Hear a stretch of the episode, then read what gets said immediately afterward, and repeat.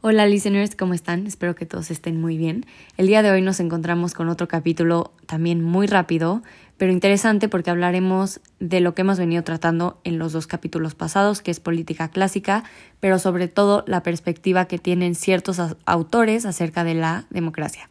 Y pues bueno, esta vez vamos a tratar eh, el punto de vista de Hobbes, de Locke y de Rousseau. Y quiero empezar por Hobbes porque su forma de pensar me llama mucho la atención. Creo que marcó una línea clarísima entre lo que es una monarquía y lo que es una democracia. Y ahí les va. Thomas Hobbes fue, ante todo, un defensor de un absolutismo político. O sea, él creía, básicamente, que el poder se debía de concentrar bajo el yugo de una sola persona. O sea, absolutismo político. Él creía que la monarquía era un sistema político mucho más simple para la sociedad civil y sobre todo eficiente porque era más sencillo y le costaba menos al pueblo a comparación de una democracia, pues donde participan varias personas, que también se incluye un parlamento y claramente hay que mantener a cada individuo que sea parte de ese parlamento.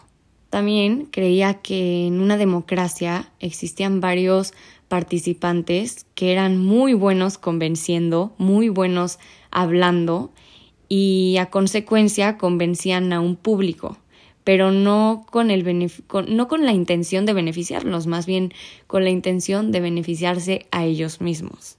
Simplemente por el hecho de que el hombre es egoísta por naturaleza. Incluso decía que la democracia se confundía y se camuflajeaba con una aristocracia y que al final se veía un poco influenciada por la monarquía de cada orador. Y quiero agregar una cita muy puntual que describe todo este pensamiento acerca de la democracia, que se encuentra en el libro escrito por Hobbes, por Thomas Hobbes, Leviathan or the Matter, Form and Power of a Commonwealth, Ecclesiastical and Civil, en la página número 118. Though the kinds of sovereignty be, as I have now shown, but three, that is to say, monarchy, where one man has it, or democracy, where the general assembly of subjects had it, or aristocracy, where it is an assembly of certain persons nominated, or otherwise distinguished from the rest. Y aquí estamos viendo el pensamiento reflejado a la perfección de lo que él creía que es una democracia y una aristocracia y creo que le ve un poco de similitud.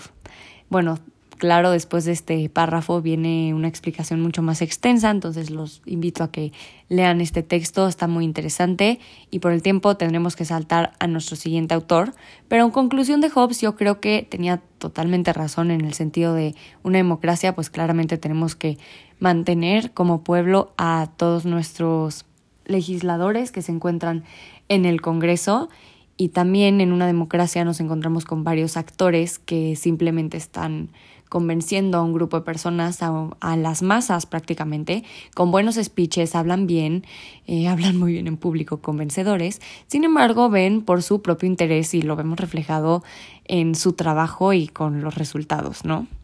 Y bueno, ahora pasamos con Locke. La verdad es que este pensamiento también es muy interesante. Él básicamente se apalancó de lo que pensaba Montesquieu y defendió siempre los principios de una separación de poderes muy claros en el Estado, que existía el poder legislativo, el ejecutivo y claramente que el rey que estuviera en el poder, que estuviera a cargo, se apegara estrictamente a la legalidad. ¿Y qué pasó? Que surgió de esto una monarquía parlamentaria. Y por supuesto, de esta forma se limitaba el poder de los reyes y a la vez se conservaban estas libertades individuales. Incluso fue quien empezó a impulsar esta visión de un liberalismo clásico. Impulsó también la libertad de expresión, la propiedad privada, la igualdad, básicamente respetando al individuo como tal y a todas sus tareas, actividades, vida, etc. Juntándolo claramente con un contrato social. Y ahora vámonos con una frase que prácticamente describe esto que estamos hablando. Se encuentra en el segundo tratado sobre el gobierno civil de John Locke, en el capítulo décimo de los tipos de Estado en la página 58. Por Estado entendido constantemente no una democracia ni cualquier otra forma de gobierno, sino cualquier comunidad independiente, por los latinos llamadas civitas, palabra a la que corresponde con la mayor eficacia posible en nuestro lenguaje la de república, que expresa adecuadamente tal sociedad de hombres, lo que no haría la sola palabra comunidad. Y claro, es que para él las formas de gobierno iban mucho más allá de una descripción simple como un Estado. Y por último pasamos con Rousseau.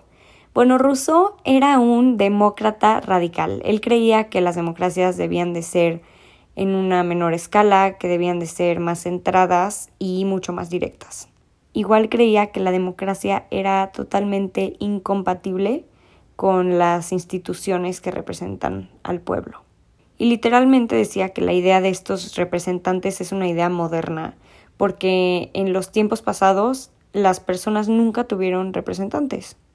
Y que una vez que alguien se deja ser representado, nunca más vuelve a ser libre lo veía como si fuera una cárcel, o sea, que una vez que alguien se dejaba gobernar, eso se acababa. También creía en un Estado civil donde la seguridad, la libertad, la justicia, la propiedad privada y los derechos se ejercían al 100. Y bueno, usaremos una frase de su libro, El contrato social. En el capítulo 3, División de Gobiernos, página 14, se encuentra lo siguiente.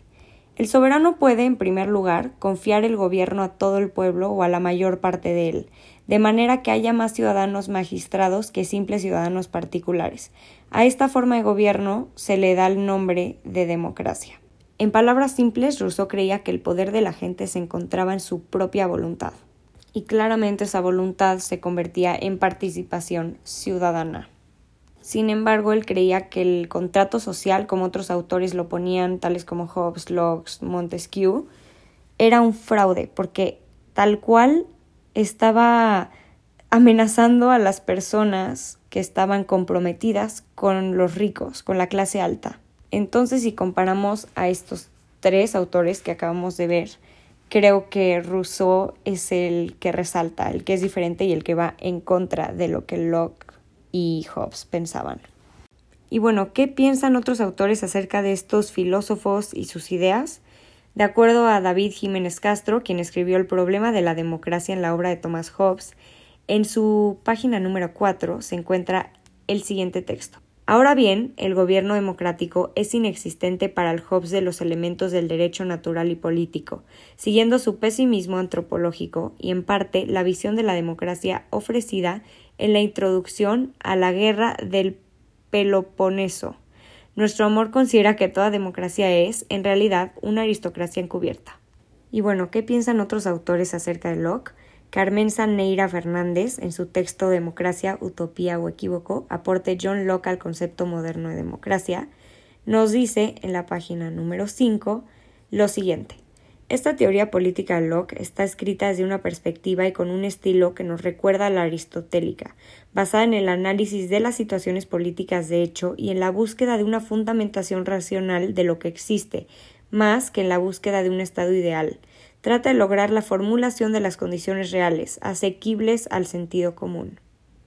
Ok, y por último, ¿qué pensaba Alex Sala, este filósofo y columnista parte de National Geographic acerca de Rousseau?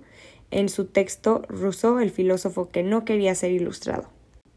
Como dijo Alex, las ideas de Rousseau contendían una enmienda a la totalidad del antiguo régimen, por lo que no es de extrañar que las autoridades políticas y religiosas iniciaran una persecución implacable de sus ideas y su persona. Y es que los pensamientos de estos autores realmente iban más allá de su época estos modelos políticos que vemos hoy en día han sido influenciados totalmente por pensadores y filósofos como los que hemos visto en estos tres capítulos hablando acerca de la política clásica, pero sobre todo la democracia.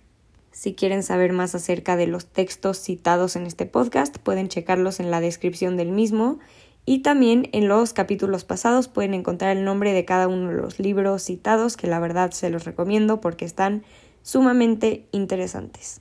Gracias listeners, nos vemos en el siguiente capítulo.